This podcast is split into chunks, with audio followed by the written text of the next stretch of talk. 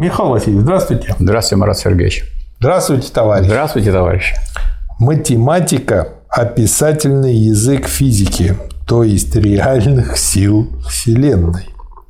Ну, как бы мой комментарий такой, принимать физику за реальные силы Вселенной, это все равно, что э, фотографию человека за человека. А я бы описательный, так сказать, так, это считаю оскорблением математики и физики одновременно. Математика в физике, сказать, оно неразрывно входит в ткань физических произведений. Да, Поэтому никак она не описательная. Да. Вот. Тем более есть матфизика, которая выбралась по существу из задач, которые сформулированы в физике, а потом они стали предметом рассмотрения математики. Михаил Васильевич, это боль э, всех людей, и меня в том числе, и в какой степени и вас – которые вот учились хоть и в хорошей системе образования, но не вполне диалектической, ну, конечно, советской. Конечно. И поэтому, а там был принят вот такой вот говор, и он вот так вошел в мыслительный процесс, об этом еще Энгельс писал в своей диалектике природы и в других своих произведениях. То, что мы задом наперед привыкли. Нам не, нужно от опи... этого отвыкать. Но описательный язык первый раз слышу за всю жизнь. А я не первый, я часто слышу. А я вот первый раз. Он не описательный, а внутренний инструмент физики. Вообще математику часто говорят, что языком математики написан мир, там, наука или еще что-то. В том числе и языком математики. Вот. Но вот просто вот так, я к тому, правильно. что так принято говорить. Дальше вопрос. Математика, не привязанная к реальной материи, просто абстроматика. У Катюшика есть лекции про это.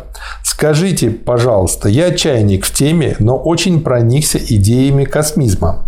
Как вы считаете, настоящий коммунизм может быть только планетарного масштаба во благо всего человечества, и когда все население планеты вовлечено в процесс? Ну, я думаю, что вы начали так с другого, начали не с коммунизма, а вдруг соединили одно с другим. Во-первых, я считаю, что математику нельзя так вот рассматривать, что она какая-то вот внешняя по отношению к той же самой физике. Наоборот, она ее инструмент. Это элемент. один из моментов науки. Да, один из моментов науки. Она по форме такая, как будто бы она ни от чего не зависит. То есть, есть... можно сказать, что математика – это как деньги ну, в экономике. Ну, можно так сказать. Но она То есть кажется, тоже что товар. Да, но... кажется, что она независимая. На самом деле без нее ничего не, вы не сделаете в этих науках. И в химии теперь ничего не сделаете. И даже вот в науках биологических уже ну, тоже. как в экономике без денег ничего не да, сделаешь. Совершенно верно. Да. Вот, это во-первых. А во-вторых, насчет э, коммунизма, ну, значит, если вы э, не дойдете до такого состояния, или мы не дойдем до такого состояния, когда все страны будут уже в состоянии полного полного коммунизма, то, значит, тогда нам еще надо идти вперед.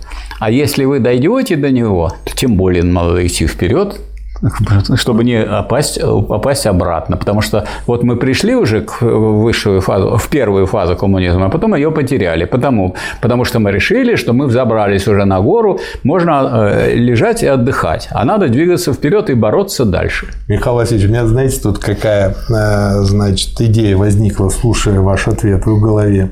Ну, у любого человека ребенок сидит в душе. И по большому счету, и когда ему 50 лет, и на пенсию, вот, вот когда мне там стукнул полтинник, вот, и я про себя подумал, да, но ведь мое внутреннее осознание, оно, конечно, поменялось относительно того, когда мне было 20 лет. Но это же я по-прежнему Конечно. остался. Я точно так же ощущаю горячий и холодный, зубную боль ничуть не меньше чувствую, но при этом я уже более опытный, более взрослый и прочее. То же самое, как я понимаю, и здесь. А, при социализме те же люди, но им нужно дальше грести. При полном коммунизме те же люди, но тоже надо дальше грести. Точно так же, как в 50 лет надо продолжать заниматься физкультурой, чистить зубы.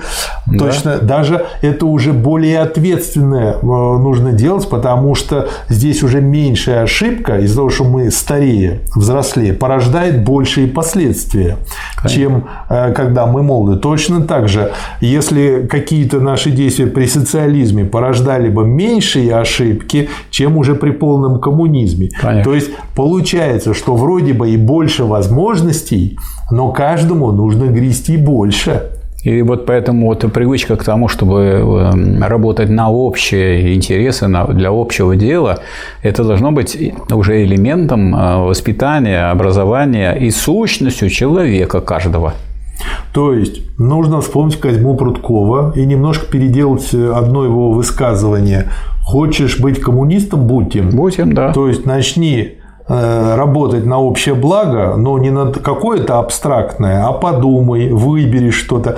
Э, мне очень понравился пример, который, по-моему, был в одной из бесед Глеба Торгонского с Климом Жуковым, э, где они рассказывали, ну, я могу ошибаться, о Чапаеве.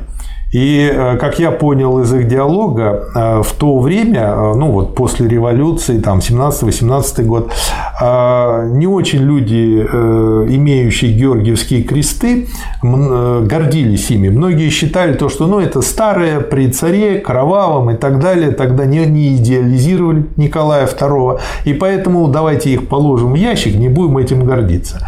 А Чапаев, он полный георгиевский кавалер, к этому относился по-другому. И как он выбирал, к кому присоединиться. Сначала он пришел к кадетам, будучи полным георгиевским, прямо с крестами э, в полной форме, спросил, понял, что ему с кадетами не по пути, понял, что не то это, потом пришел к эсерам, потом пришел к меньшевикам, потом пришел к последним, к большевикам, и когда он туда пришел и начал свой диалог чуть ли не с фразы «что вы тут все делаете?», люди подумали, что это чуть ли не черносотенный погром. Но когда они ему ответили, и ему понравились их ответы, он встал большевиком и оставался им до конца жизни. Вот, поэтому здесь в каком смысле надо, как Чапаев, наверное, нужно найти для себя дело, убедиться, что это, это именно то дело, которое нужно, и начать действовать. И начать действовать не в одиночку. Хочу да. привести Маяковского из поэмы Владимира Ильича. Единица ноль. Один, даже если очень важный, не подымет простое пятивершковое бревно. Не только что дом пятиэтажный.